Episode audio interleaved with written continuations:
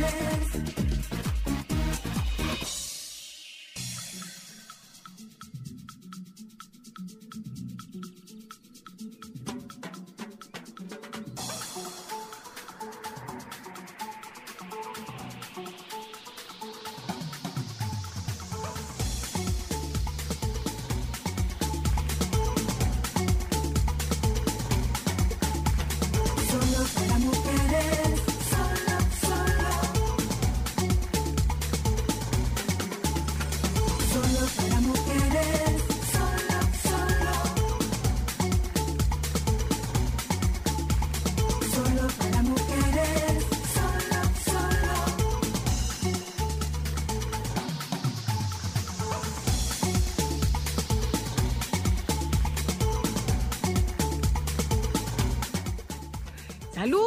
Buenas tardes. Joan, te dije que no tengo pintalabio, Joan. Te dije que no tengo pintalabio, Joan. Te dije que no tengo pintalabio, Joan. Te dije que no tengo pintalabio. Acuérdate que el pintalabio en mí funciona como cubre falta. Eso es parte del ferré. A ver si encuentro. Ah, mira, encontré uno aquí. En lo que saludo, pero señor, el sol, el sol le ha dado a esto. Lo está derritiendo. Ay, Virgen Santa. Miren, oyentas, buenas tardes. Bienvenidas a Solo para Mujeres. Hoy nosotras tenemos un contenido eh, atractivo, interesante. Adelante. Oigan bien. Dame ver, dame oír, dame oír, así, comenzar escuchando el programa para preguntar, ¿usted sabe lo que es un esposo? ¿Usted sabe lo que es un esposo o usted sabe lo que es una esposa? ¿Usted sabe lo que es un esposo usted sabe lo que... No, no, Cristal, así no. Déjame entrar a Eh. la trabajación. Saludo, oyenta. Buenas tardes, oyentas. Mm. Ya, ya. Ya, Joan, ya. Epa. Ya, Joan, tengo cubre falta. Ay, sí, pero una Eh, cosa. ya. y esta melena. Que el otro día que alguien pensó que era peluca que tenía. No, no tengo peluca. Esos son mis cabellos. Esos son mis cabellos. Ámbar, hola, miren, vamos a hablar de los jeans de talle bajo. Pobrecitas aquellas que van a tener que ponerse esa moda porque le van a salir los reales chichos en las caderas. Bueno, yo tengo varias ¿Qué fue, amigas- Ámbar? ¿Qué fue, Ámbar? Tanto así como salir chicho no, porque yo duré bastante tiempo usando mis pantalones hiper mega bajitos, casi llegándome a las rodillas, pero de eso deforma el cuerpo, eso sí. Oh. Sí, lo deforma. Pero, pero, ay, Lo deforma. Yo tengo una prima que tiene el botón marcado a eso de es- por vida. A eso es que me refiero. A que se les deforma, se les deforma el cuerpo por andar eh, en la moda, el cuerpo se les va a deformar. Pero si cada quien se quiere, si cada quien quiere ponerse la moda de los jeans bajitos, dele para allá. Póngase la moda de los jeans bajitos. Ahora, después no diga por qué no me lo dijeron, se lo estamos diciendo. Esos jeans deforman el cuerpo. Sí, te digo que tengo una prima que tiene el botón marcado. Ah, Ese- ¿sí? Ella tiene justamente eh, un, una- un, un hundido justo donde se abotonaba el pantalón bajito. ¿En serio? Sí, de toda la vida. ¿Y cuál es esa prima? Eh, eh, Anelín. ¿En serio? Sí, Anelín tiene incluso la forma para adentro del botoncito del jean. Donde reposaba en la pretina, ella tiene marcado. Ah, Y tengo otra amiga que era, ella era enferma con esos pantalones y eso era un espárrago que tiene lo- las caderas marcadas. Tiene, a ella se le nota menos porque es muy flaca, pero en la cadera tiene los dos hundidos de donde descansa la pretina también. Ah, bueno, pues. Ahí tienen. Yo siempre ahí lo tienen. evité, gracias a Dios. Hablaremos con Carlos Sánchez. eh, hablaremos con Carlos Sánchez sobre su nuevo especial de comedia Inmunidad de Rebaño y tendremos la oportunidad de conversar con la queridísima Marta Beato sobre qué es un esposo y qué es una esposa. Esto es un poco de definición del rol, de lo que es y de lo que no es un esposo y de lo que es y de lo que no es una esposa. Te dirán, y, y todo el mundo sabe lo que es un esposo y todo el mundo sabe lo que es una esposa. Eh, no necesariamente. Yo creo que hay gente que se casa sin saber cómo ser esposo y, Y- cómo ser esposa. Y sí, Hay muchísimo, hay más gente que se casa sin saber que la que se casa sabiendo.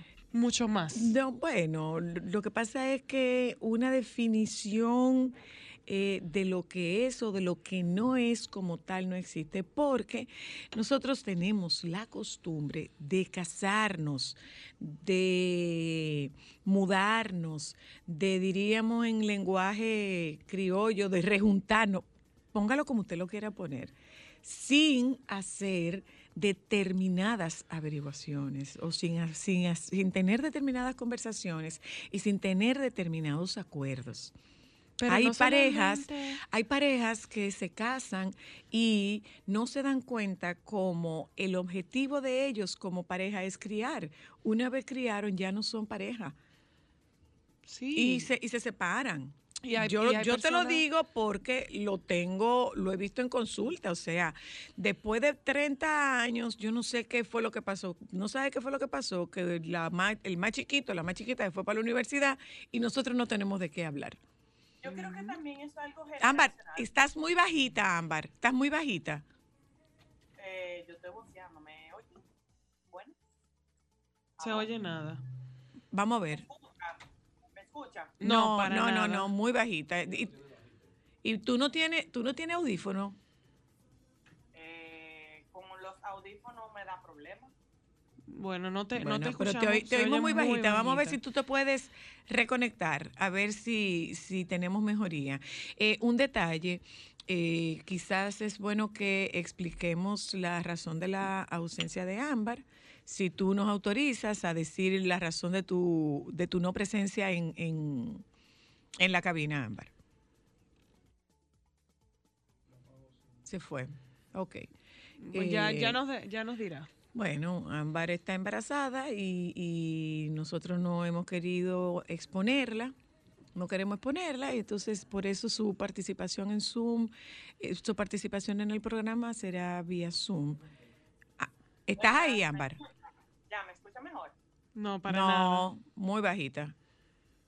Déjeme ver qué hago. Trata de entrar y salir Dele, Miss Zoom, a ver. Technology. Vaya a ver. Vaya a ver. Pues eh, hay parejas que se juntan, hay parejas que se casan y que no definen, hay cosas muy determinantes y puntuales. Entonces, eh, ¿qué hace un esposo y qué hace una esposa? De eso vamos a hablar. Y es un tema que yo tenía además, pendiente. Es un tema que yo tenía pendiente de hace cuánto tiempo. Muchos meses. Varios meses. Y además tú con sabes eso. que la transición de soltera a casada, eso no es, o sea, no todo el mundo lo, lo digiere igual y, se adapta igual. Hay personas que, que hacen un duelo por, por su vida de soltera, o sea, es un tema bastante complejo. Bueno, pues de eso, de eso vamos a hablar esta tarde con Marta Beato y con ustedes. Yo contesto esta llamada. Joan, ¿y por qué no se conecta, no se queda esta llamada? No la, a ver. ¿No? Hola. Hello. ¿No, Joan? Mm. No. No. Ven a ver. ¡Oh, gordo! Míralo, míralo, míralo. Míralo a ver. ¿Qué tenemos aquí? Vamos a ver si ahora. No, no tenemos. Vamos, vamos a ver cómo resolvemos el tema del teléfono. Nos vamos a publicidad. Regresamos en un momentito en lo que resolvemos esto. Sol 106.5, la más interactiva. Una emisora RCC Miria. Solo para mujeres. ¿Dónde eres mujer? Muchísimas gracias. Soy la tía Cristal y Ámbar por dar darnos este espacio. Pues la Activon FEM, como saben, es una línea especializada en higiene y salud íntima femenina. Y siendo una marca tan de la mujer, pues eh, se ha identificado con una gran necesidad que nosotros tenemos localmente, que es el hecho de concientizar a las mujeres de lo importante que es sacar tiempo para ellas mismas. Muchas veces queremos hacer tantas cosas que nos dejamos a nosotras y a nuestra salud en último lugar. Así es. Y es por eso que dentro de los diagnósticos de cáncer de mama que se logran localmente, la mayoría llegan cuando la enfermedad está considerablemente avanzada. Así es. Eh, ¿quién, ah, ¿Ustedes tienen una institución que, que esté siendo beneficiada con esta iniciativa? Sí, nosotros todos los años, aparte de trabajar lo que es la concientización a nivel de comunicación en nuestras redes sociales y con el apoyo de varias mujeres que en sus plataformas digitales pues nos ayudan a ampliar el mensaje, también de las ventas que se generan durante el mes de octubre de parte del Activon FEM, hacemos un donativo que cada año se entrega a una institución que pueda canalizar estos fondos para que lleguen a las mujeres que lo necesitan. Este año estamos trabajando con John Péame, una fundación que nos hace clic a todos porque se ha ganado el respeto y el cariño a todos nosotros. Y es la fundación que este año recibirá esos fondos para poder apoyar a mujeres de escasos recursos que están atravesando por la enfermedad que necesitan apoyo para costear sus tratamientos y a veces hasta para cubrir necesidades básicas. Judith, usted menciona a influenciadoras que están trabajando con ustedes en, en la motivación de este tiempo para, para tocarse, de este tiempo de cuidar de sí, eh, de cuidar de nosotras mismas. ¿Me puede mencionar alguno de esos nombres? Bueno, algunas mujeres maravillosas que se han sumado son Génesis Reed, Jessica Muñoz, Larimar Fiallo, Mabel Damirón, Miralba Ruiz, Ana Abreu Canaán, entre otras, eh, que se han sumado eh, publicando en sus plataformas información de valor, eh, haciendo el llamado de que saquen el tiempo para hacer su cita con su ginecólogo, que es el especialista que eh, en todo caso hace los estudios del lugar para lograr los diagnósticos y también para motivar a las mujeres a realizarse el autoexamen mensualmente. Mm, eh, yo acabo de leer que el autoexamen además debía ser soportado por un chequeo médico y entonces un poco habría que irse también por esa línea de, de hablarle a las mujeres de, de perder el miedo. Porque muchas veces estos, estos estadios de, de cáncer de mama llegan tan altos, es porque las mujeres tienen miedo de lo que le vaya a decir el doctor. Así es, el, el miedo muchas veces nos paraliza y juega en nuestra contra. Sin embargo, si nosotros sacamos todos los meses ese tiempo de hacer el autoexamen, que en primera etapa es para tú conocer la estructura de tus mamas, Claro. lo que te va a ayudar a identificar rápidamente cualquier cambio para buscar asistencia médica y todos los años cumplir con el chequeo de lugar que corresponde con tu ginecólogo, pues hay eh, diagnósticos de cáncer de mama, soy la que ni siquiera necesitan tratamientos invasivos, Así es. que a veces con una cirugía mínimamente invasiva se logra eh, librar a esta mujer eh, de tener que atravesar una enfermedad dura y dolorosa. Y que a veces es la cirugía y no hay que ir a, a- a- no tienen que pasar por tratamiento. Exactamente, quimios y demás, que ojalá, si hay que hacerlo, pues para adelante y con fe, pero ojalá que no haga falta llegar a ese momento, sino que podamos lograr diagnósticos tan temprano como sea posible. Judith, esta, esta campaña va a durar cuánto tiempo? ¿Es solamente por el mes de, por el mes de, de octubre o se extiende? Nosotros la trabajamos eh, con más exposición durante el mes de octubre, que es el mes destinado a la concientización sobre el cáncer de mama, pero mujeres, esto es algo de todo el año. Todos los meses tenemos que estar alerta a verificar si en nuestras mamas hay algún cambio que requiera eh, asistencia médica. Em, ¿Cómo se pueden unir quienes quieran participar en esta iniciativa, Judith? Lo pueden hacer de tres formas. Primero, sacando el tiempo tu mujer para chequearte. Si ya pasó el tiempo de ir a tu consulta con el ginecólogo, eh, agarra hoy el teléfono y agenda esa cita. Segundo, motiva a mu- a mujeres de tu círculo cercano, en el trabajo, la universidad, en tu familia, para que también saquen el tiempo de chequearse. Puedes enseñar a una mujer de escasos recursos tal vez a practicarse el autoexamen y también puedes apoyarnos con la iniciativa que tenemos eh, que se dirigirá a John Péame, que es por la compra de un Lactivum Fen a la vez que cuidas tu higiene íntima, estás aportando para que otras mujeres que actualmente están atravesando la enfermedad puedan recibir apoyo. Bueno, gracias Judith y aprovecho para darle las gracias por el regalo recibido. Muchísimas gracias. Ay, qué bueno, qué Bueno. bueno. Y felicidades a Ámbar por la noticia. Gracias, gracias.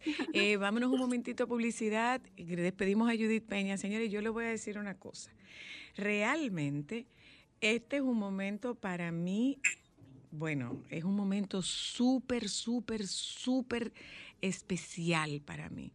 Porque yo tenía la oportunidad de presentarlo. Me tomó muchos años poder presentarlo porque era un estelar.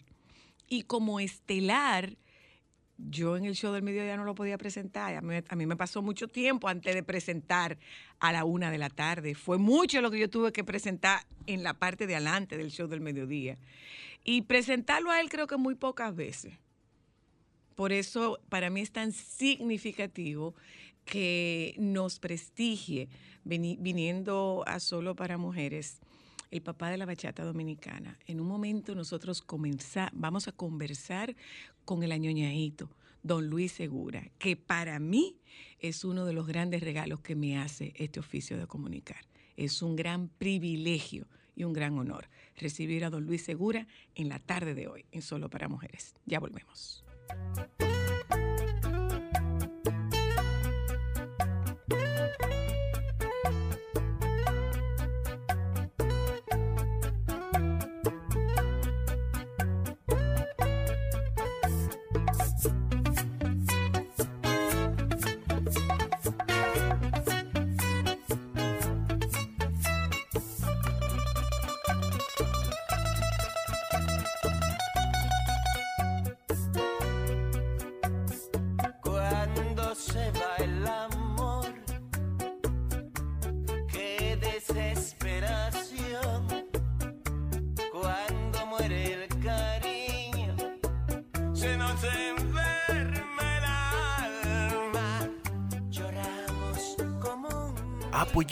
Yo, ya tengo mi botella y estoy feliz. Conseguí una botella en el Bravo y no tengo que hacer prácticamente nada. ¿Que cómo la conseguí? Solo fui al Bravo, compré dos botellas de vino y la tercera me salió gratis. Yo sí estoy disfrutando mi botella. Ven al Bravo a buscar tu botella, porque todos los días al comprar dos vinos de nuestra bodega, el tercero te lo llevas gratis. Supermercados Bravo, expertos en vender barato. Esta promoción no aplica a sidras. Ay, ¿qué les digo? Para las mujeres que pasamos mucho tiempo de pie, a veces tenemos que pasarnos tiempo de pie, una maestría de ceremonia, una conferencia, lo que fuera. Tenemos que pasarnos mucho tiempo después, de pie. Además de eso está el tema del sobrepeso, está el tema de la herencia, que aparecen esas arañitas o varices en las piernas.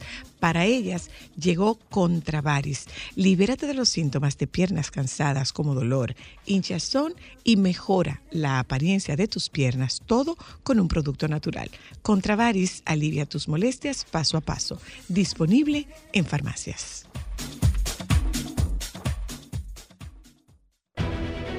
Sol 106.5, la más interactiva.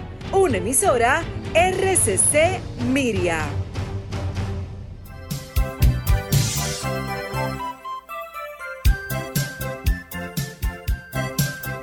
Chicas, chicos, este es el momento del cuento para regresar a casa.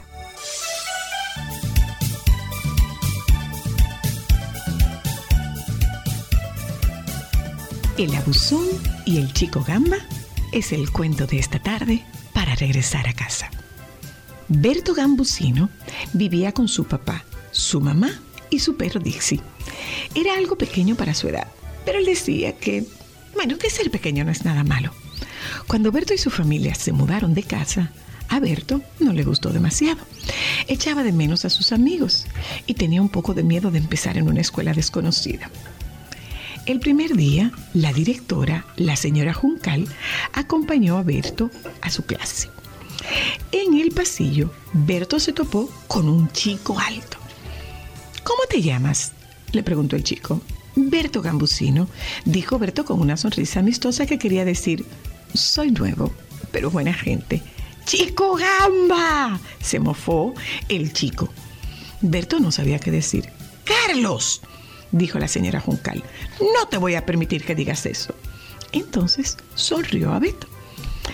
Esta es tu clase y este tu profesor, el señor Preston. Deja que te presente a tus compañeros. Buenos días a todos, dijo el señor Preston.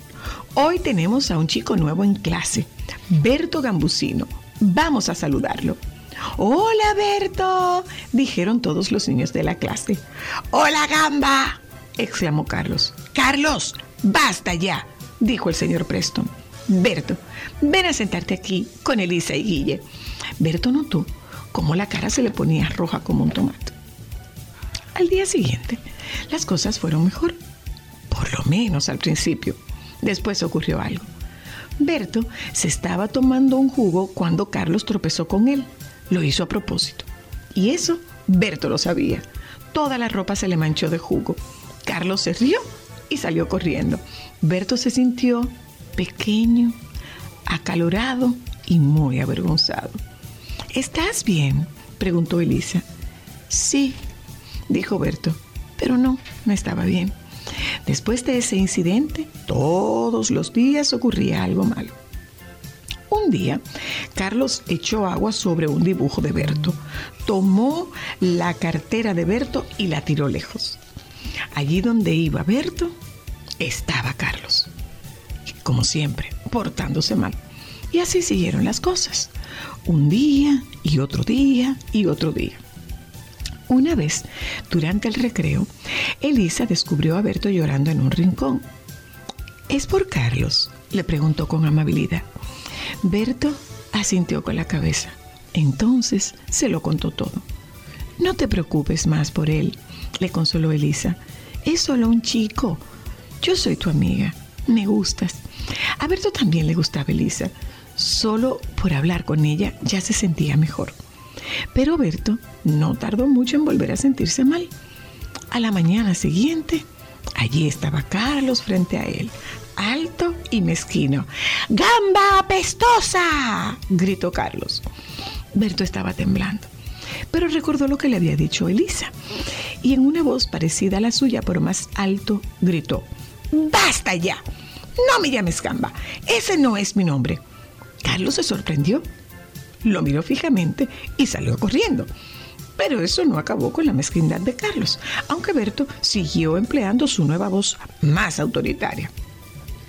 Unos días después, Carlos empujó a Berto. Este se cayó de espaldas al suelo. Estaba asustado, pero no, señor. No iba a permitir que Carlos se saliera más con la suya. Deja ya de ser un abusón, gritó Berto, levantándose del suelo. Y allí estaba Elisa, a su lado. Vete, Carlos, le dijo ella, o llamaremos al señor Preston. De repente, Carlos ya no era ni tan alto ni tan mezquino. Pareció encogerse y entonces se fue corriendo. Berto se sintió más valiente y más fuerte. Por fin se había podido defender y no había importado que fuera más pequeño que Carlos. Berto realmente confiaba en que ahora Carlos lo dejaría en paz. Pero al final de la jornada escolar, Carlos se acercó a Berto, que sintió como le latía el corazón. Lo siento, dijo Carlos en un susurro. ¿Qué? dijo Berto. Que lo siento, dijo Carlos. No volveré a hacerlo. Y Carlos se fue corriendo. Ahora, a Berto le gusta su nueva escuela y sus amigos, Elisa y Guille. Y Carlos, bueno, tampoco es que sea tan malo. Colorín colorado, nuestro cuento de esta tarde ha terminado. Momentos solo para mujeres. Hoy hablaremos de la inconstitucionalidad del picapollo es solo para mujeres. Por ejemplo, yo estoy pasando una crisis ahora existencial en mi vida. ¿Cuál? Tengo una úlcera y el médico me prohibió comer picapollo. Pero ¿cómo ¿Qué así? Pero por lo menos un pedacito. ¿Quieres que te diga la verdad? Dímela. Y lo, bu- y lo bueno son los de los chinos. Eso es lo curioso. Que lo quiera comer, lo felicito. Pero yo creo que eso deben de comerlo moderadamente, porque la salud, la grasa, no- una cosa no va con la otra. El tema es que parece que el picapollo da seguidilla. No, no, es buenísimo. Yo me lo como, yo soy un deportista, yo lo controlo, porque mierda, soy la que bueno. ¿sabes? Es de cuna. Del alma le salió. Espérate, déjame tragar. No hay cosa mejor en la vida que comer con la mano y que la servilleta suya sea la lengua. Mire, cuando usted agarra ese picapollo así, que usted comienza, usted agarra el mulo bate y el ala y usted lo abre así, y usted entonces comienza a quitarle los cueros y lo pone ahí al lado. Pero espérese, no crea usted que eso se va a botar, porque es que esos cueros quedan crocantes.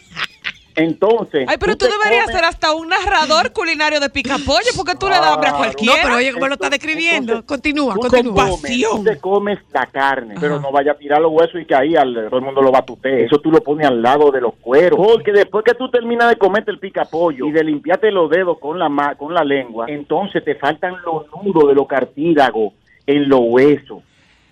Pero Y una aquella el- pasión, el don mi es amor. comedor de picapollo. Definitivamente. Momentos solo para mujeres. Este programa es parte del archivo de Solo para Mujeres. Déjame cambiar tus días y llenarlos de alegría. Solo para mujeres.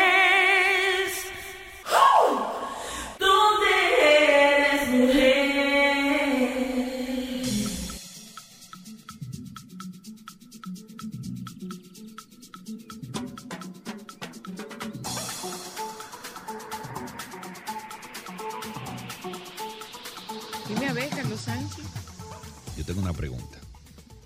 Primero saluda. ¿Cómo que tú tienes una pregunta? Este programa es mío. La pregunta la hago yo. Es válido, es válido. Hazme Hola. la pregunta para yo, No, hacer, no, voy para a yo hacerme la pregunta. No voy a sal- Hola, hola. ¿qué tal? Hola, ¿qué tal? ¿Cómo estás? Bien, muy bien. ¿Y ustedes? Igualmente, muy bien. ¿Puedo hacer la pregunta? Dale, ya, claro. Dale. Dale.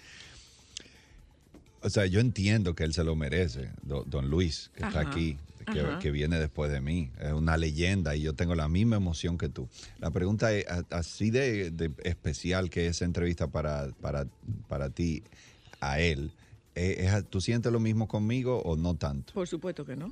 Claro. No, no, yo estaba, yo estaba seguro de eso, yo nada más quería No, confirmarlo. No, claro que no. Nada- Porque Claro de hecho no. yo incluso Porque siento es que yo no me lo veo, merezco. Es que yo a ti te veo y te saludo y lo mato. Sí, déjame poner, normal. déjame explicarte. Déjame explicarte. Déjame explicarte. Ese, ese don Sí. que está ahí Ajá, es un emblema de la bachata. claro. Y No, no, cuando, cuando don Luis Segura estaba, pero allá arriba, que iba al show del mediodía, y yo me tenía que conformar con verlo. Claro. No me dejaban presentarlo. No, No, yo sé, o sea, de son- repente tú crees que yo entré al show del mediodía y que yo hacía presentaciones estelares. Claro que no. Ajá, Me ajá. tomó como dos años poder hacer una presentación después Sí. de las doce y media. Yo estoy muy de acuerdo contigo. O sea, Pero no, no eh, la sería incluso, emoción. in- No. yo, eh, porque sería para mí injusto que tú sientas la misma emoción por mí que por él. Por él se merece más emoción que yo. Pero por supuesto que sí. Entonces yo quería solamente estar tranquilo de esa parte. y te intranquilizaba. podemos hablar de y mi te show. intranquilizaba. No, pero quiero. Pero es que tú no tienes esa raya. ¿Y de dónde yo, te voy a mirar si tú no tienes la raya que tiene Pero él? yo lo sé. Es, es lo correcto. Ok. Lo correcto o sea, estoy- es. soy correcta. Lo correcto es que sea, qué bien, viene Carlos Sánchez, me alegro mucho, y después, don Luis Segura, tiene que ser no, así. Luis, tiene que no, ser así. Carlos. Mira, señora, aquí está Carlos Sánchez que tiene un show, dime. Así. Aquí está Carlos Sánchez que tiene un show después de todo lo que le han dicho por la Plaza de la Bandera. Dime. Ay, Carlos. Después de todo lo que le han dicho por la Plaza de la Bandera. Ya lo cogí, cogí, cogí golpe, compadre. Hasta con el cubo de recuperando agua. todavía. Hasta con el ¿y cubo cómo de tú agua. te Yo todavía sacudías? tengo un morado ¿Y aquí. Que es que tú eres de la capital. Entonces tú nunca oíste hablar del cebo de Flandes. Sí, yo iba a hablar de Se eso. calentaba el cebo de Flandes para... pa- Para esa misma. Había una cosa que se llamaba bola de golpe. Ajá. Eso se bebía. Ajá. Ah, no, eso para sí ayudarte no me- con los golpes. Eso sí no me acuerdo. No, el el cebo de Flandes sí, pero la el bola cebo de golpe. Flandes era para la tupición. Ah, Y la bola de Y el golpe. cebo de, la bola de la bola de golpe era para eso que él tiene. Y se tomaba. sí, se Ah, tomaba. ok. Entonces se ponía un parcho poroso. Ajá. Ay, había un parcho más chulo, se llamaba salompas. Ay, entonces santo. traía Ajá. un papelito morado, más bonito que era ese papelito. Ajá. Bueno, perdóname, era morado. No te voy a decir otra cosa, porque era morado el papelito.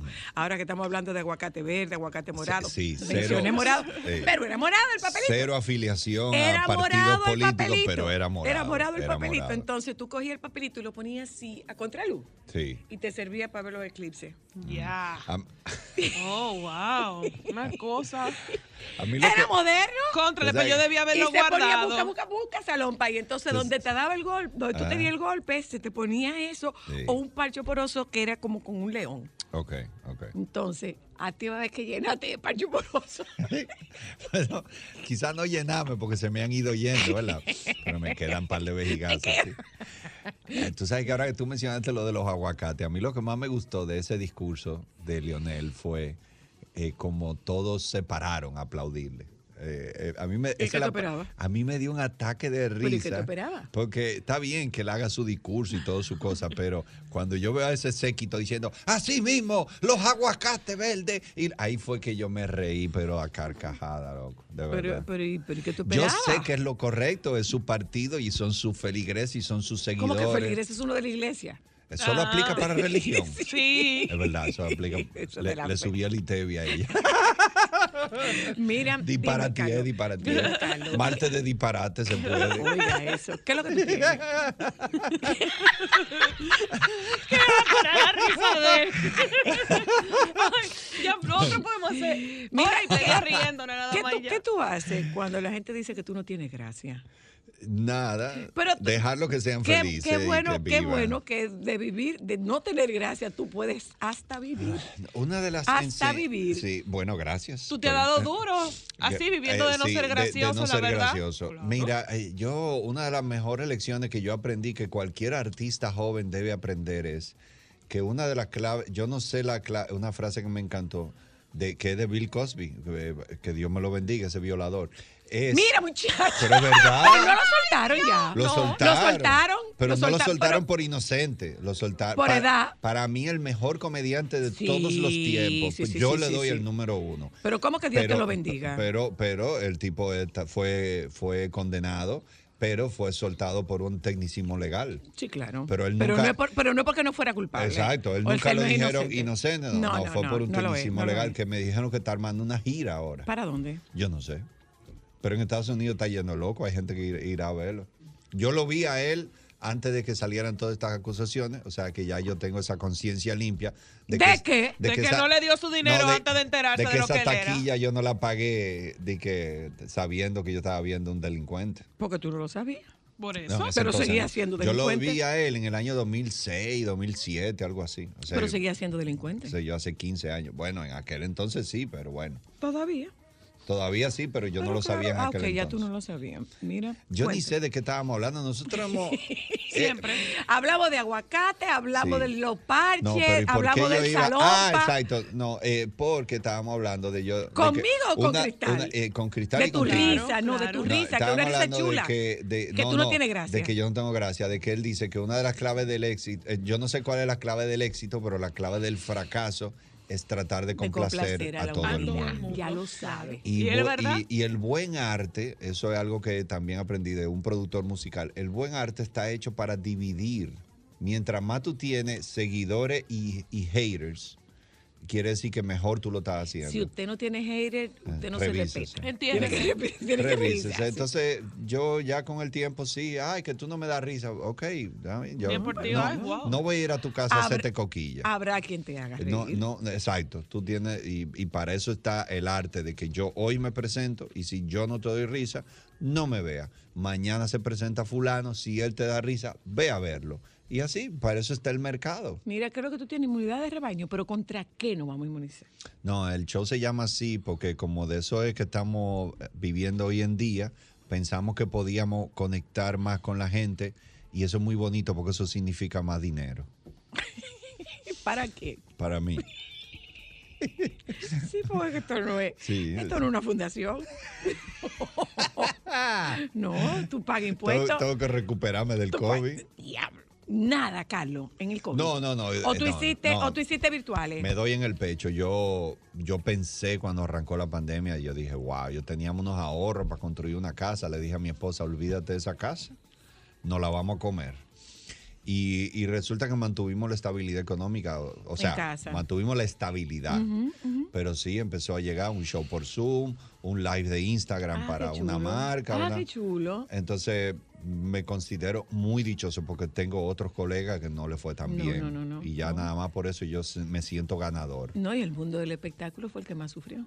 Sí, fue, fue de los que más sufrió. Sí, sí, fue de los- pero, no, no fue el que no más, pero fue de tuve- los que más. Yo no tuve tanto problema económico, pero sí hubo una- un momento que emocionalmente tuve muy afectado. Sí, ¿qué, qué te afectó? El encierro, la, Eh, la inseguridad. El, el hecho de que, el hecho de que me encanta mi trabajo, pararme a hacer reír a la gente, entonces cuando te lo quitan, te da esa sensación de que, de que yo no hago nada malo. O sea, yo hago alegre a la gente, yo hago feliz a la gente. ¿Por qué me lo quitan?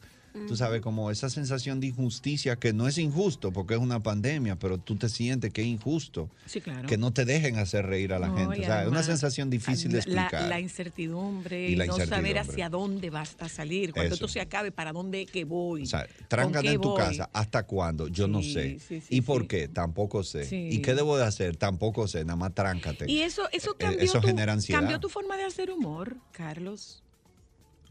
Yo creo que no. No, ¿eh? Yo creo que no. ¿Cambió tu forma de escribir o, o no? No, no, yo creo que no. Pero, pero sí me hizo, puede ser que me haya hecho apreciar más mi trabajo, amarlo más. Yo sabía que me encantaba, pero ahora sí yo me siento como, wow, qué dichoso estoy de volver a los escenarios. ¿Y cómo te, subió la cotización? ¿Te bajó la cotización? No, ¿Cómo no, fue? no, lo mantuvimos igual. Creo que ahora estamos cobrando incluso un poquito más, todos los precios han subido. Pero eh, sí hubo una parte de que eh, yo tuve mucho miedo a mitad de la pandemia de que algo podía de mi trabajo cambiar para siempre. Como ya todo el mundo se adaptó a la virtualidad, como ya la gente todo lo veía desde su casa, yo pensé, uy, yo creo que algo de mi trabajo va a cambiar para siempre Y no va a tener contacto con la gente. no voy a tener contacto Claro. con la gente. Y, y- y lo bueno fue saber que no. Eso para mí fue un gran alivio porque nos dimos cuenta que somos seres sociales. Totalmente. Gente que le gusta salir, relacionarse. Y yo, eh, en la pandemia, yo, yo experimenté, tú sabes que cada vez que yo viajo, lo primero que yo trato es de ver show de comedia. Claro. Por supuesto que ese es mi trabajo. Y entonces yo vi varios shows en vivo que luego lo vi en Netflix y en Netflix yo me reí menos de la mitad. Entonces me di cuenta que parte de la comedia es, es, es interacción social. Hace que la comedia La sea mucho, atmósfera, la atmósfera, que sea mucho Lo que más se rico. genera, claro, Y- claro. Y, yo creo que la gente se dio cuenta de eso. Pero tú prefieres Sí, yo puedo ver un show en mi casa, pero verlo en, en vivo es otra cosa. Es otra historia. La- ¿Tú la prefieres escenario grande, escenario pequeño? Eh, honestamente, escenario pequeño. Pequeño, ¿verdad? Los escenarios grandes son, o sea, te hacen sentir muy bien el crecimiento El ego te profesional. el ego te sube por allá arriba. Te sube y tú, te ayuda a tu carrera. Pero esa interacción de esos, esos comedy clubs, esos sitios donde la gente está casi arriba de ti, y eso no lo digo yo, lo dicen todos los comediantes. O sea, esos sitios íntimos que tú sientes que la gente está casi arriba del escenario, que tú hablas con la gente, tú le dices cómo tú te llamas, Sí, sí. que sí. eso en un teatro de 1800 personas, eso no se da a este momento. Es que vuelvo a decirte, mucha Sí. gente se confunde creyendo como que eh, eh, una presentadora del show del mediodía era una estrella. A nosotras nos tocó hacer mucha Había, fila. había que guayayuca. Sí, sí, sí, sí, sí. O sea, yo no, yo presenté después de la, yo presenté después de la una de la tarde, probablemente dos años después de estar en el show del mediodía. Antes yo llegaba a las dos y media o una menos cuarto. Mm. Wow. Después que llegaba Jackie. Se acabó. Porque era el estelar del show del mediodía. Claro. Entonces, entonces los rangos se respetan. Sí. Aunque mucha gente insista en desconocerlos. Mm. Gracias, cariño. Gracias Mm. a ti. Para mí siempre es grato venir aquí. Nos vamos a publicidad, regresamos de publicidad y hablamos en extenso con don Luis Segura. Había una chica que se odiaba por ser ciega. Odiaba a todos excepto a su novio amoroso. Él siempre estaba allí para ella. Un día le dijo a su novio, si pudiera ver el mundo, aunque solo fuera un día, me casaría contigo. Un día, alguien donó un par de ojos para ella. Cuando por fin retiraron el vendaje de sus ojos, fue capaz de verlo todo, incluyendo a su novio. Él le preguntó, Ahora que ya puedes ver el mundo, ¿quieres casarte conmigo? La niña miró a su novio y vio que era ciego. La apariencia de sus párpados cerrados la impresionó. Ella no se lo esperaba. La idea de mirarlo el resto de su vida así la llevó a negarse a casarse con él. Su novio la dejó con lágrimas y días más tarde le escribió una nota diciendo, Cuida bien de tus ojos, mi amor, porque antes de ser tuyos, fueron míos. Así es como el cerebro humano trabaja a menudo cuando nuestro estatus cambia. Solo unos pocos recuerdan cómo era la vida antes y a quienes siempre estuvieron a su lado en las situaciones más dolorosas. La vida es un regalo. Hoy, antes de decir una palabra no amable, piensa en alguien que no puede hablar. Antes de que te quejes sobre el sabor de la comida, piensa en alguien que no tiene nada que comer. Hoy antes de quejarte de la vida, piensa en alguien que se fue demasiado pronto al cielo. Antes de que te quejes de tus hijos, piensa en alguien que desea hijos pero no puede. Antes de discutir sobre tu casa sucia a alguien por no limpiarla, piensa en las personas que viven en las calles. Antes de quejarte por las distancias que manejas, piensa en alguien que camina la misma distancia con los pies. Y cuando estés cansada y te quejes de tu trabajo, piensa en los desempleados, los discapacitados y los que desearían tener tu trabajo. Pero antes de pensar en señalar con el dedo o condenar, que ninguno de nosotros está libre de cometer errores. Cuando los pensamientos deprimentes quieran derribarte, pon una sonrisa en la cara, porque estás viva.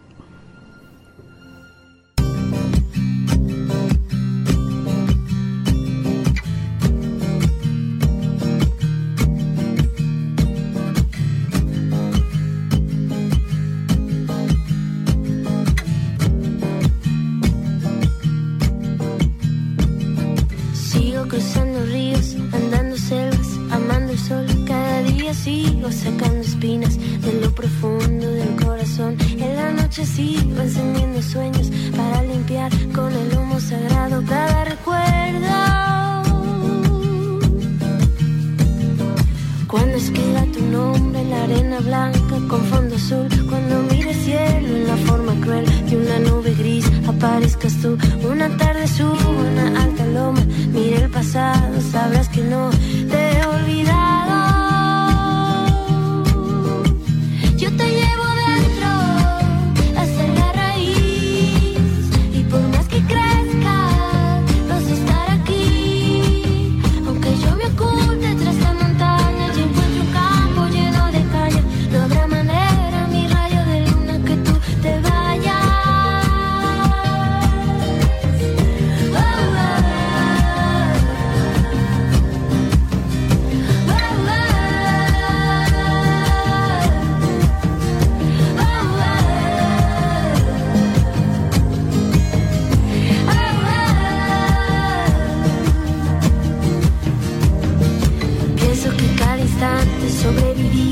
al caminar.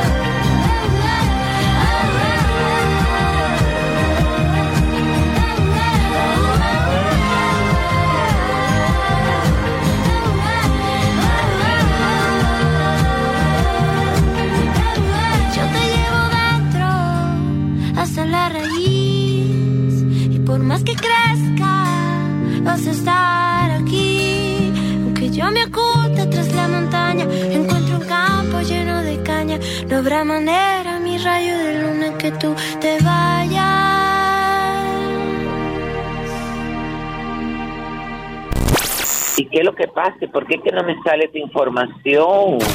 Momentos solo para mujeres. Ay, baby, Ah. lo que te tiene que salir información. ¿Y qué le ha pasado al prometido de Becky G? Bueno, ese tengo un lío y no es de ropa.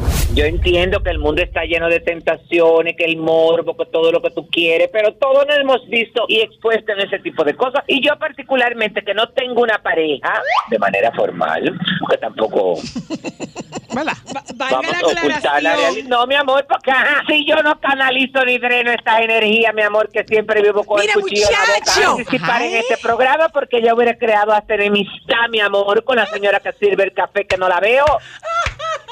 Ay, declaraciones. Mira, No, no estoy dando ninguna declaración. Esa es una realidad porque no voy a ocultar el sol con un dedo, tú ves.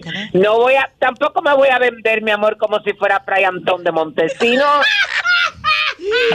Quiero hacerte una pregunta. Francisco Antón de Montesino. ¿Significa esto que volviste al mundo? Porque antes tú no tenías trabajo de cuerpo. Volviste. No he vuelto de manera constante, he vuelto de...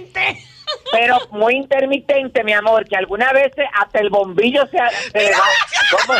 Yo Hasta pensé que tú te estabas guardando amor, para la se señora quema y Luna me doy cuenta que. ¿Cómo fue, baby? ¿Cómo fue, baby? ¿Que el Que- bombillo? que hasta el bombillo se quema y se me olvida que hay que cambiarlo. Momentos solo para mujeres. Y ahora, un boletín de la gran cadena RCC Media. El Instituto Nacional de Protección de los Derechos del Consumidor anunció que a partir de este lunes iniciarán los operativos preventivos con motivo de la Semana Santa para evitar que se cometan engaños y prevenir la venta de alcohol adulterado. Por otra parte, el Ministerio de Cultura informó que los museos de Santo Domingo adscritos a la Dirección General de Museos permanecerán abiertos con el fin de poner a disposición de nacionales y extranjeros una opción educativa y lúdica durante la Semana Santa. Finalmente, en Seúl, capital de Corea del Sur, las autoridades informaron que un incendio forestal obligó a que unas 120 personas evacuaran sus viviendas. Para más detalles, visite nuestra página web rccmedia.com.do. Escucharon un boletín de la gran cadena RCC Media.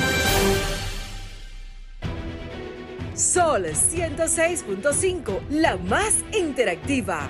Una emisora RCC Miria. Qué desesperación, qué angustia y qué traición me hizo esa mujer. Y no sé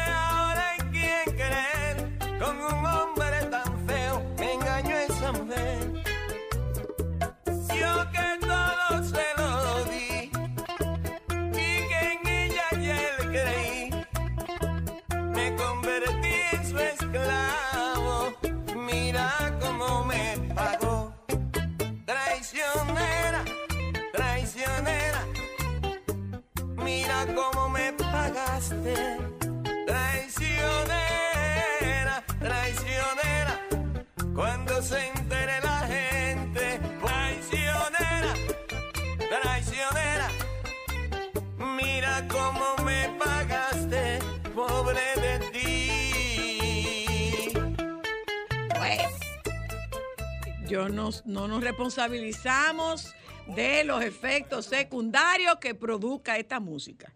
Hoy, a esta hora, no somos responsables. ¿Te lo dañaron o te lo arreglaron? y dije con un vaso de agua. y dije con un vaso de agua. Don Luis Segura, eh, eh, maestro, mire, es de verdad. eh, yo tuve la oportunidad, muy pocas oportunidades de presentarlo porque usted era un gran estelar en el, en el show del mediodía particularmente y eso era eso era Jackie Anthony era ese nivel que, que Freddy. Freddy, que era ese nivel que lo presentaban mire de verdad que esta es la primera vez que a usted lo nominan a un Grammy La primera vez. la primera vez cuéntenos un poco de eh, usted es bachatero desde siempre don Luis de nacimiento. ¿Quién lo, ¿Quién lo metió en ese mundo? Eso nació conmigo. Yo tenía un hermano que tocaba guitarra y mi papá eh, tocaba acordeón. Es decir, Típico. dos puntos diferentes. Sí, Típico. Típico. Y me gustaba la guitarra y mi pueblo que Valverde Mao, yo andaba siempre con una guitarrita de, de la yagua, tú sabes, de la mate palma. De la con- mata. con Ajá, los- ajá. con los tubos de la goma, los tubos de, los- de la goma de los carros. Hacía Con la- tira. sí, la gomita, hacía. Y yo andaba siempre eh, en un burro, porque guiri, guiri, ve- y allí en Mao me... ¿Pero usted trajo la guitarra? Sí, Ok, claro. pues usted- usted puede hacer los acordes de que era lo que usted tocaba. ay, ahí. ay, ay, qué chulería. Claro. Joan, no soy responsable. ¿eh? No soy responsable, es todo lo que digo. ¿Mm? Entonces usted iba tocando eh, de chiquito, ahí está su guitarra. Usted iba tocando de niño, chiquito. Sí. Y aprendí a tocar mi guitarra desde... Comencé desde los ocho años, más o menos. Con esa guitarra rústica artesanal que usted construyó. No, después compré una guitarra y me costó tres pesos. Huepa. ¿Y de, de dónde, de- con qué produjo usted esos tres pesos? Yo limpiaba zapatos eh, a dos cheles y mi mamá y me ayudaron. Porque tres pesos en aquel tiempo... se- ¿Eso era un dineral? Mucho cuarto. Pero claro que era un dineral. Si una limpia costaba do- dos cheles, lo que pasa es que estos muchachos no saben lo que es un chele. No. Ellos ya no saben lo que es un chele. Mire, ¿qué oía usted?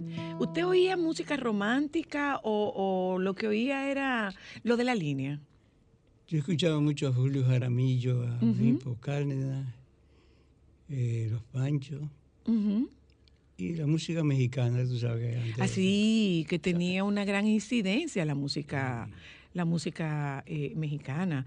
Don, eh, ahí estaba Pedro, Pedro Infante, Infante, Javier Javier Solís. Solís. Toda esa música. Yo la cantaba también. Usted comenzó, le, le permitían el acceso porque hubo una época en que la bachata era una música muy cuestionada. Bueno, se pasó mucho trabajo, o yo pasé mucho trabajo, porque imagínate, era una música que la trataban con desprecio, De manera muy muy despectiva. despectiva. Ujú. Y me recuerdo que yo saqué un disco que decía, eh, después, que solamente vive rico, el pobre no puede vivir y todas las consecuencias cae arriba el infeliz. Mm. Un disco con una ¿Una denuncia? Sí, atacando, tú sabes, tú sabes que en aquel tiempo, como tú dices, eso de bachata, imagínate. Sí, bueno, aquí lo hemos dicho muchas veces, que la bachata, eh, con todas sus letras, era considerada música de guardia y de cuero. Era Sí. música de cabaret, la bachata. La gente fina no oía bachata. Y usted, usted y otro, a usted y a otro grupo le correspondió abrirle el espacio a la bachata para que fuera considerada una buena Claro, música. Claro. Me recuerdo cuando me invitaron al agua. Yo dije, bueno, aquí me van a tirar huevo güero. ¿En La Habana? En La Habana. En la UAS, cuénteme eso. Sí, en el 83, 83, 84, cuando estaba Vido Medina, me invitaron. Yo estaba tan asustado, yo dije, me van a tirar. no cualquiera, digo, bueno. Y cuando yo arranqué con esa, mi canción Pena, que es Oye, mi Cristal, segunda madre, cánteme un poquito. de pena. De pena, por favor.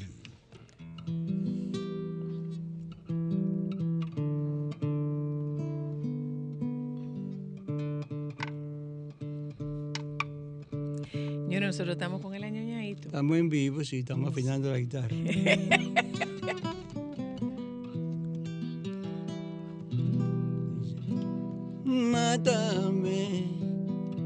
amor, si no eres conforme. A ti yo te lo di todo. ¿qué más quieres tú de mí? Quiera Dios que encuentre un hombre en tu vida que te dé todo el cariño que quizás yo no te di. Después Mire. de esa canción, Dí- Dígame, dígame quién escribió esa canción y por qué. ¿Por qué usted escribió esa canción? ¿A quién? por ustedes las mujeres.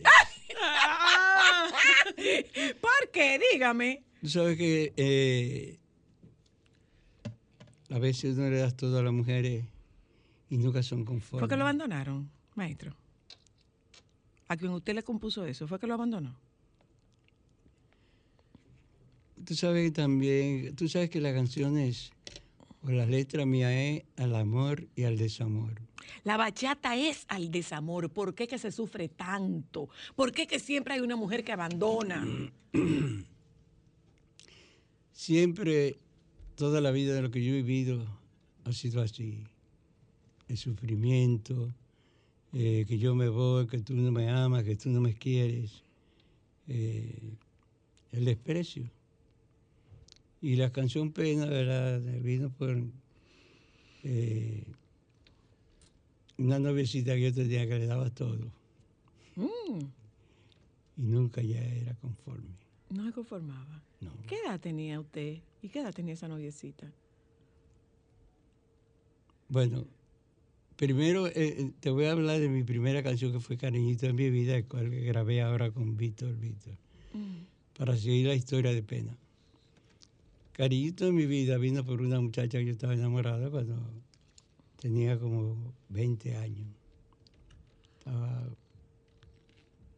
Y tú sabes que la gente antes decía, no, que yo no quiero que mi hija, los viejos decían, mi hija se enamore de los músicos Mm, porque los músicos son para beber ron. Era la creencia de ellos. Y no, era como y no era como verdad. Usted no era desinquieto, maestro. Fíjate, tú sabes que uno cuando está en su juventud, pues, es un poco, pero yo siempre, por eso me decían el ñoñadito. ¿Usted era, desi- usted, era, ¿Usted era, como se dice en los campos, desinquieto o no era desinquieto? un poquito. un poquito. Un chin nada más. Un chin nada más. Entonces, ese amor no se le dio. Ese amor, sí, ese amor se, se consumió después porque eh, cuando yo canté Cariñito de mi vida, Cántemela. A mí no. Sí, dice, espero en Dios que mañana tú compartas con mi amor. Hoy yo me siento tan triste y de eso tú eres culpable. A ti te quiero yo tanto que no sé ni lo que hacer. Oye la letra. Siga, pero después de esa- siga. No, pues después te emociona. que-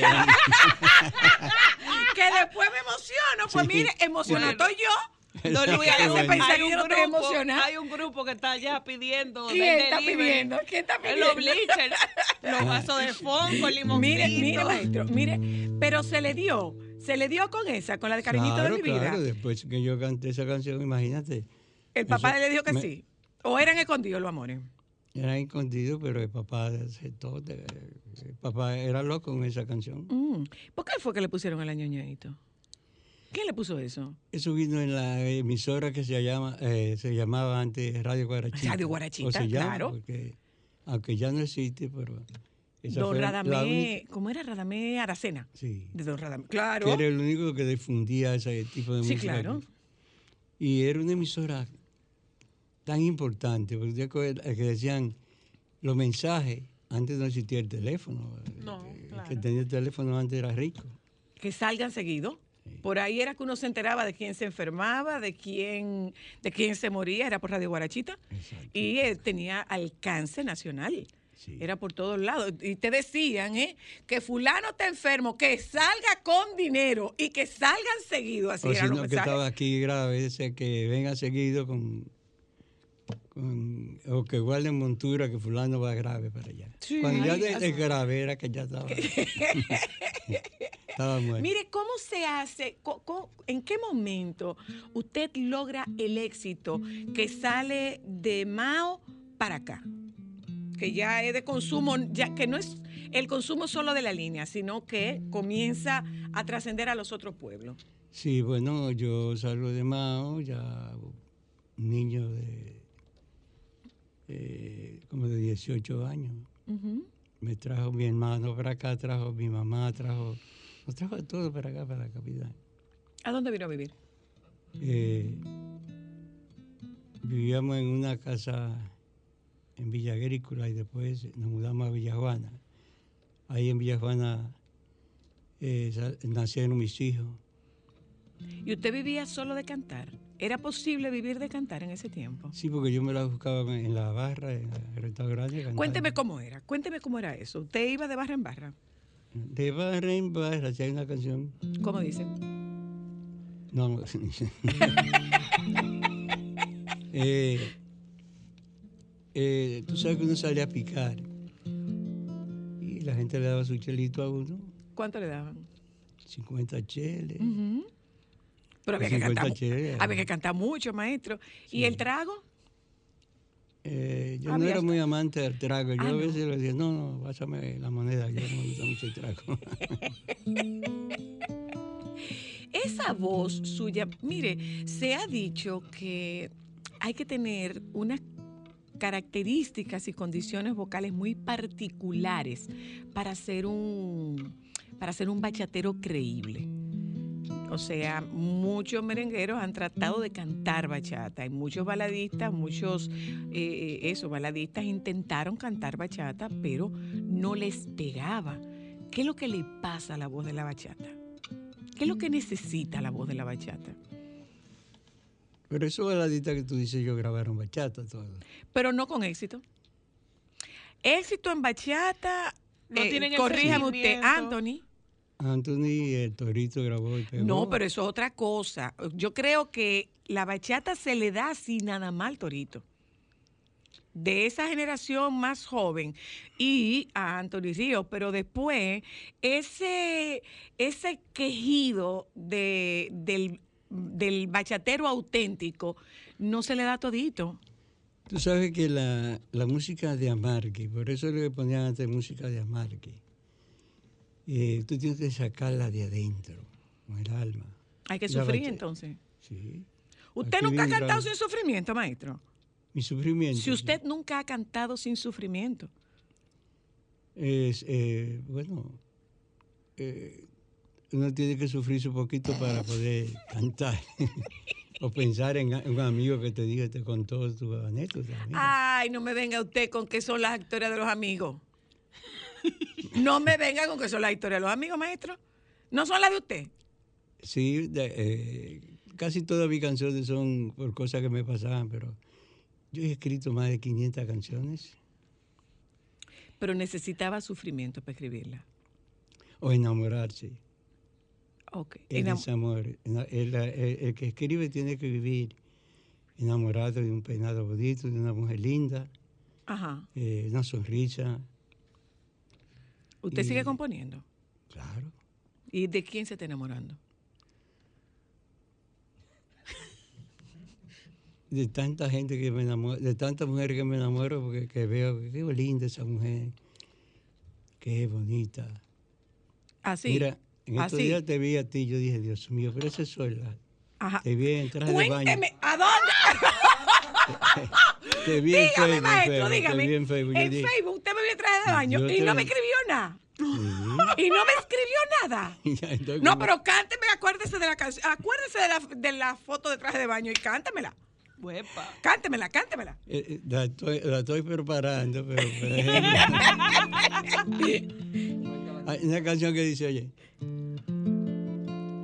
Linda, linda tú eres, qué bonito tu mirar. Linda, linda tú eres, que Dios te libere de mal. Cuando un hombre le dice linda a la mujer, es porque es linda. Espérese, que, que Dios me libre de mal, que esa parte es importante. Exacto, porque Tú sabes la tentación y la, eh, ¿Cuáles la son? gente, la, la gente loca que andaba. Porque, mira, eh, los compositores dicen que tenemos un poquito de, de lo que era y un poquito de todo lo que compone, pero sí tienen que tener motivo para, Sí, claro. para escribir. A mí eh, es esa voz aguardientosa, es esa voz eh, de dolor, es como, es como, sí, es una voz como que desgarra. Cuando usted hace, usted hacía shows, eh, ¿cómo, ¿cómo era prepararse para esos shows y cómo usted terminaba esos shows? Fíjate, yo siempre vivo, he vivido corrigiendo a los muchachos que canten con sentimiento, que muchas con esto para beber ron, qué sé yo qué, esto. Yo he sido muy dedicado a... eh, eh, soy sentimental, porque hasta hablando tú me ves que soy añoñadito. Sí, es añoñadito. Entonces, eh, si tú te le pones, imagínate que un hombre te diga a ti, yo te amo. Y si un hombre te dice, ¿Cómo es que dice el hombre? yo te amo. ¿Tú te imaginas? ¿Cómo que debe ser? Yo te amo. Coge ahí, mi amor. amor. Me derrito. Y antes no lo, hacen de, no, lo, derretida. no lo hacen de ese hierro ya. Ya no lo hacen así. No. No, el mundo está loco, ¿verdad? Yo mira, yo pensé que la gente se iba a arrepentir ¿De qué, maestro? de esta matadera de mujeres que hay. de- yo pensé que ahora con esta enfermedad, la pandemia, la gente iba a estar mejor, ahora está más loca la gente. Sí. Esa matadera, yo siento eso. Porque las Lo, mujeres son... lasti- lo lastima usted. las mujeres, lo claro, la lastima, mujer- que, lo, la- lo lastima que, ma- que maltraten y que maten a una mujer. lo lastima. Claro que sí. La mujer es para mimarla, la mujer es para acariciarla, decirle cosas bonitas. ¿Cuántos hijos, tiene, amor. ¿Cuántos hijos tiene usted, maestro?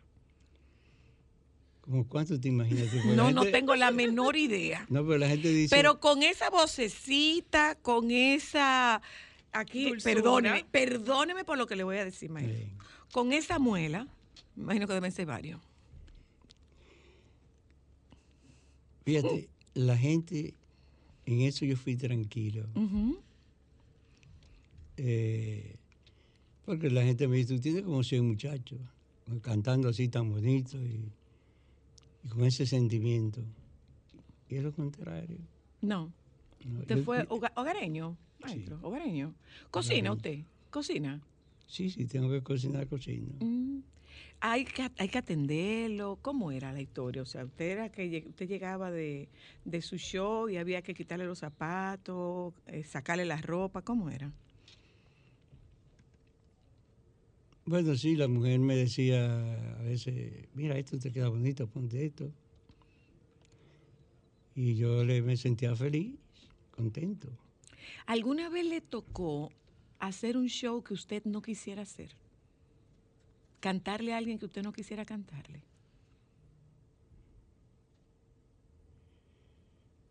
Bueno, me pasaron tantas cosas. Sí. ¿eh? Pero yo creo que no, que no me... Porque ah, tú sabes que uno trabaja por su dinero y si no le pagaban, pues Claro. tenía que cantar. ¿Qué me motiva mucho cantar a mí?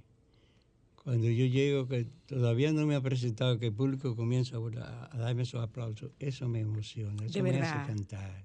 ¿Qué, ¿Cómo usted siente? ¿Cómo lo recibe el público cuando usted canta?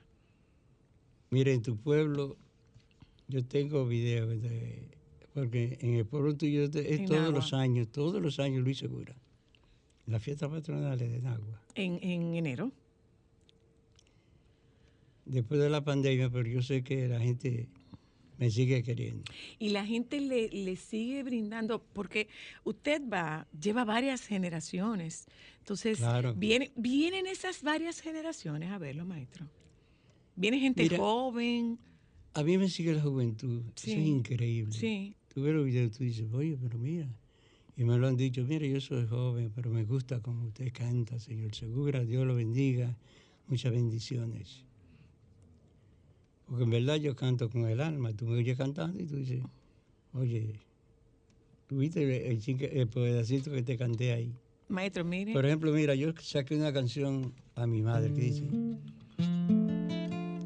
Ven, madre mía del alma, no lloré al mirarme así. Una canción lindísima que la cantó Fernandito Villalona conmigo. Mire, a propósito de Fernandito Villalona, el papá de la bachata con 40. Yo creo que eso nunca se había visto en la historia. Cuénteme qué es eso. Bueno, yo tenía unos añitos planeando grabar con todos los artistas, con todos los bachateros, y ha sido increíble porque de toda la generación hay de música de los emboceros, los que tocan música de La música urbana. urbana. Y yo lo mismo lo aconsejo a ellos, a las letras, porque yo siempre he estado contra lo- a letras vulgares. Le, le disgusta la vulgaridad en la letra. Claro. Le disgusta. Claro que tú, tú tienes tus hijos, tú tienes niños chiquitos, tienes nietos, yo tengo nietos. No me gusta que mis hijos vean la letra con doble sentido. Bueno, el doble sentido ha existido siempre. Eh, Sí, eh, pero la- nosotros la- teníamos, teníamos el caso de en, en nuestra época de un Blas Segur, de un Blas Blas Durán, Durán. de un Blas Durán que era de un doble sentido muy fuerte. Pero, pero lo explícito es lo que más eh, eh, está generando una reacción a nivel de, de a nivel social y no necesariamente de gente de 80, 60, No, no, 50 no. años, no necesariamente ahí. Eso, es- ellos tienen su público que son su- los muchachitos, ¿eh? muchachos jóvenes. Pero hábleme de esta, de esta producción. Es, es una producción que está disponible. ¿Quiénes estuvieron con usted grabando, maestro? Fíjate, eh, de todo un poquito, como decía Mundito. Mundito Espinal. sí. Ahí está Fefita la Grande, ahí está Miriam Cruz. ¿En qué? ¿En bachata? en bachata, ¿Fefita? Fefita. Wow, que eso debe ser chulísimo, ¿eh?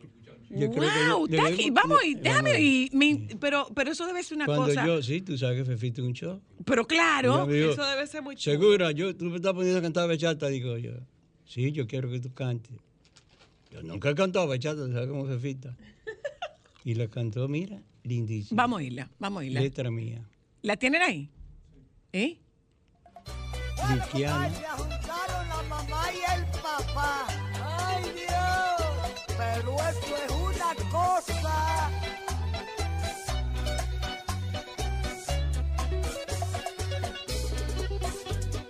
Vete, déjame tranquila. No te acuerdes más de mí. Ya no vengas a suplicarme que yo no te quiero a ti. Yo Dale, sé dale, dale. que tú me engañabas y quieres volver otra vez. Oye, y aunque te vuelvas una santa, jamás yo te miraré. Pero tú te has vuelto loco, soy demasiado mujer.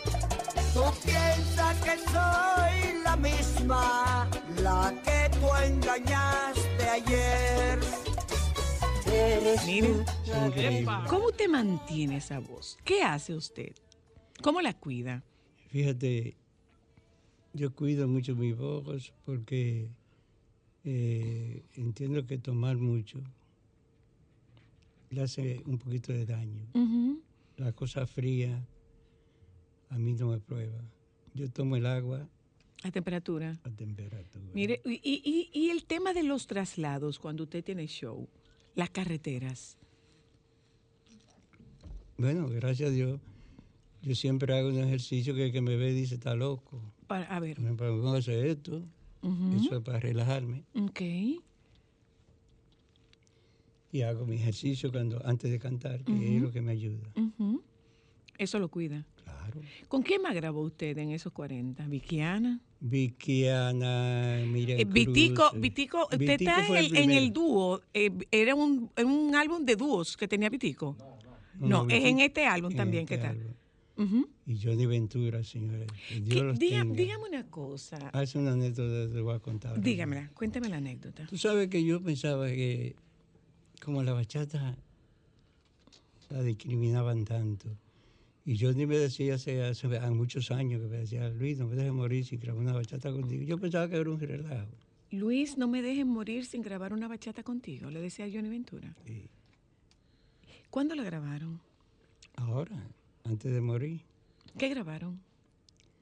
grabamos una canción que yo dice.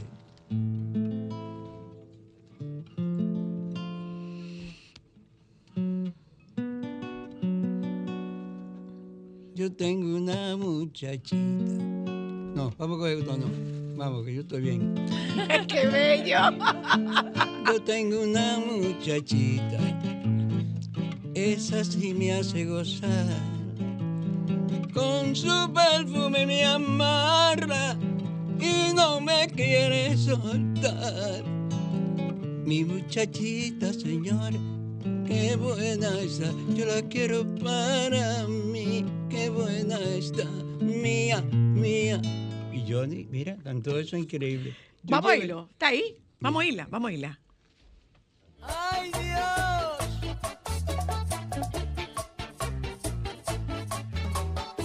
Tú tienes un caminar que a cualquiera vuelves loco, pero como te conozco, eso a mí no me hace nada.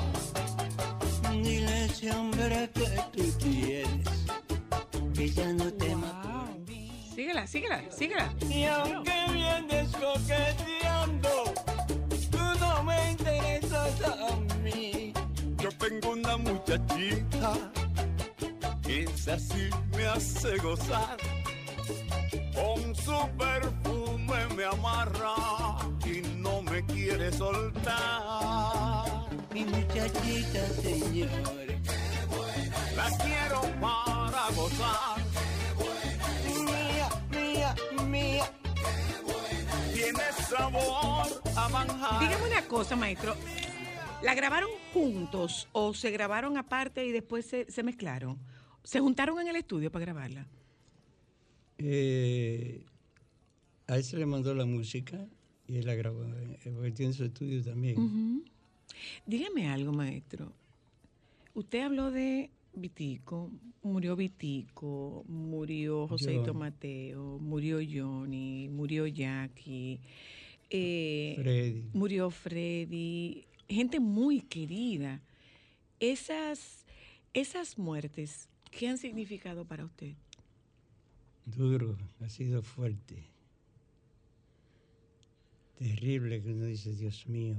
Comenzando el legado de Luis Segura. Me ha dado duro eso a mí. Yo soy de muy sentimental, te lo digo. Don Simón Alfonso Pemberton. También. Anthony Ríos también. esos Anthony Ríos. Freddy. ¿Lo hace. ¿Lo hace pensar a usted en la muerte, maestro? Sí, porque sabemos que todos nos vamos a morir. Ujú. ¿Usted cómo la percibe la muerte? Bueno, yo siempre le pido a Dios que no me deje sufrir, que cuando me necesite, ok, ¿Usted vio el entierro de Johnny? claro, ¿Qué, le- qué- qué sintió usted? no, no quería ni verlo. No, ¿eh? Yo fui a su velorio, ¿Usted fue? claro, tenía que ir, ¿A usted le gustaría ser recordado con música, maestro? claro que sí. Yo le he dado mucho, mucha música a la gente que eso es lo mejor así. Se me puso triste. Mire, déjeme a publicidad. Y regresamos de publicidad. ¿Cuánto le pagaron por una serenata, maestro? Por una serenata. Ajá. Bueno, la serenata antes eh, era en Chile, ¿Cuánto le pagaban? 5, 10 pesos. ¿Pero por la, por la noche entera? ¿O, No, por, no, un, no, o por una no, canción? no, tú me hablaste de serenata. No, sí, no, por, por por- un show. por un show. No, no, no, por la serenata. No, no, no, no, no. Serenata en el pueblo. ¿Cuántas canciones eran? No, se cantaban dos canciones o tres. Por ejemplo, había una que era muy favorita que decía... Despierta, dulce amor de mi vida. Despierta, La canción era muy favorita. Sí, esa, esa era una Esa- canción, esa era una canción de serenata. Todo el mundo y sabe mire, esa déjeme decirle una cosa. A mí me dieron serenata. Qué bueno. Sí, porque todavía. no le cuentas eso a la gente. yo- eso era una tradición que yo quisiera que... Lo que pasa es que las viviendas cambiaron No, y hoy en día la, lo- la gente vive en apartamentos. Y si vive en casa, y si vive en casa, tienen como unas verjas. Pero antes, señores, cuando uno oía esa guitarra, eso daba una emoción, porque no entraba cantando. O sea, primero había un rasgueo de la guitarra. Anuncio- dígale, hágale como es. Oye cómo era, Cristal, oye cómo era.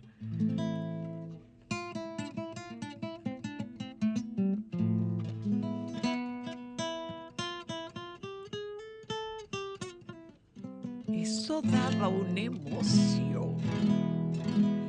Me gustan los ojos grandes y tú lo tienes. Es un ensayo que estoy haciendo. Voy a publicidad, vengo en un momentito. ensaya, Señores, nosotros podemos abrir este teléfono para que ustedes conversen con el añoñadito don Luis Segura, que está con nosotras esta tarde en Solo para Mujeres, antes de ir a recibir su Grammy. Ya volvemos.